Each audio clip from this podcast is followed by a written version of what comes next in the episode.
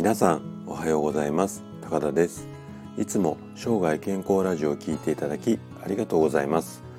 もうすぐ12月になるんですけれども寒い冬になるとあったかいお風呂でゆっくりそんな方が増えてきますよね。でお風呂でゆっくり温まるっていうことはですねあの体にもすごくいいことで健康的なんですけれども入浴方法これをね間違えてしまうとちょっとこう、まあ、大きな事故っていうか大変なことにつながる可能性が非常に高いんですね。ということで今回はお風呂での事故これがね増えてますよこんな話をしていきたいと思うんですけれどもあの私の治療院に来院される患者さんの多くがですね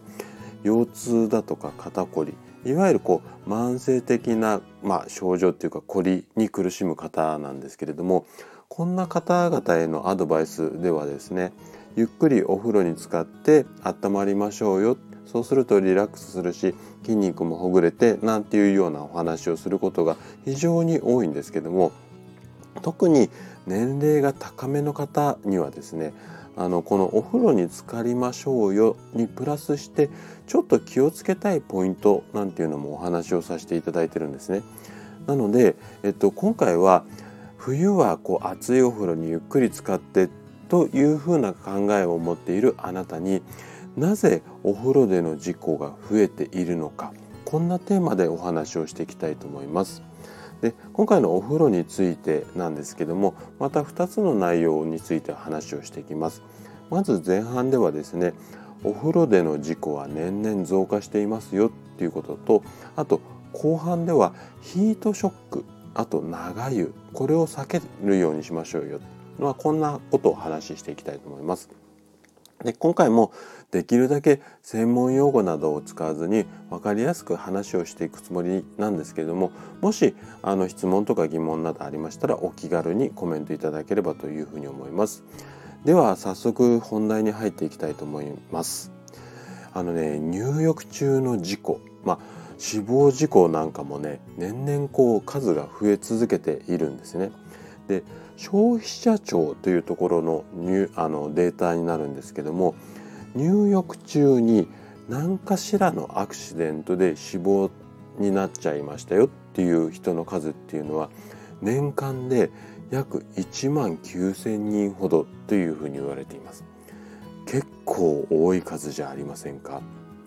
でこの1万9,000人のうちの約90%が65歳以上なんですね。でその 90%65 歳以上の方の中でもとりわけ75歳以上っていうの75歳以上の方の死亡数っていうのが非常にこう最近急増しているんですね。でその原因って何だか分かりますか？ちょっと考えてもらいたいんですけどもここでピンときた方はかなりあの体に詳しいと思うんですが答えはですねヒートショックなんですよ。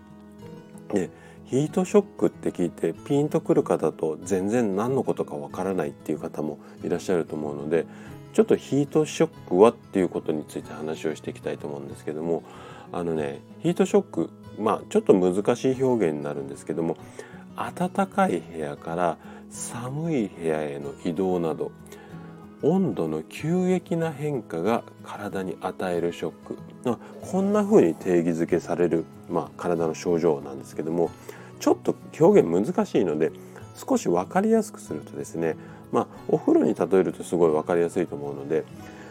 例えば冬の寒い時期に冷えた脱衣所ここで服を脱いでこう寒い寒い寒いって言って厚めのお風呂にドボンって入る。でこれで急激な温度変化が発生してしまうので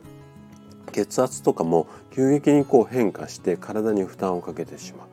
これによってあの死亡っていう形ですよね。こんな形が非常に増えているっていうこととあとはねあの疲れて湯船で寝てしまってそのまんま溺死。こんなケースもね最近非常に増えてるみたいなんですねなのでこの辺りも注意していきたいと思うんですけれどもじゃあ冬場まあ冬場だけじゃないんですけども特に冬場の死亡事故が多いので冬場の入浴では何に気をつけていけばいいのかっていうのを後半話をしていきたいと思います。で後半はですねヒートショックと長湯を避けましょうこんなテーマで話をしていきたいと思うんですけども特に冬場の入浴についてはですね次のようなことの、まあ、注意っていうか工夫をすることが、まあ、そういった死亡事故悲しい事故につながらないっていうふうに言われています。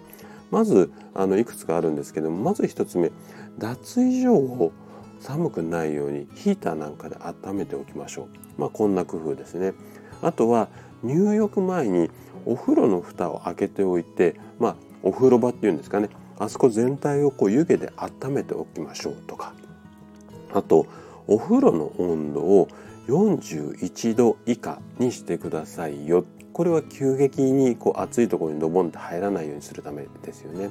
あと浸かる温度は10分ぐらいを目安にしましょうよ。まあ長風呂ダメですよってことなんですけどもあのー、この辺の10分とか41度ってまあちょっと詳しく話をすると時間長くなっちゃうんでちょっとさらっと話をしたいと思うんですけどもあのー、42度以上のお湯に入ると一般的になんですがちょっとこれ個人差あるんですけども一般的には交感神経っていうのが優位な状態に体がなってしまいます。そうすると血管が終始こうあのキュッてこう縮こまるっていうかこれで血圧が高くなるので心臓とかに負担をかけますよっていうふうに言われているのでできるだけ41度以下っていうのがおすすめですね。でこれ以外にでもですね特に年齢が高めの方に関してはうんとこれからお話しするようなことを注意していただきたいなというふうに思ってます。で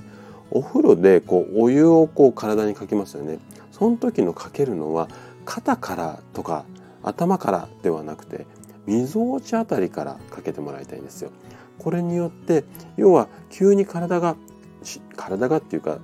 こう肩のあたりからかけると肺の、うんと、胸のあたりに心臓がありますよね。なので急に熱いお湯がお湯がかかるとですねちょっと心臓がびっくりしてしまうのでお腹の下ぐらいから少しずつこうお湯に慣らしていくっていうようなイメージですかね。こんな辺りを注意していただきたいっていうのとあと湯船に浸かる時は半身浴をできるだけ意識してください。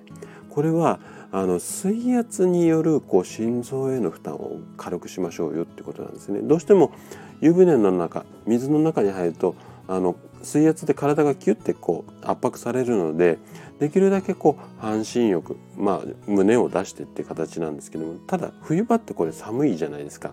なのでずっと使いっぱなしっていうよりも半身浴と首まで浸かるこれを交互に繰り返すようなそんな形が多分現実的にはいいかなっていうふうに思います。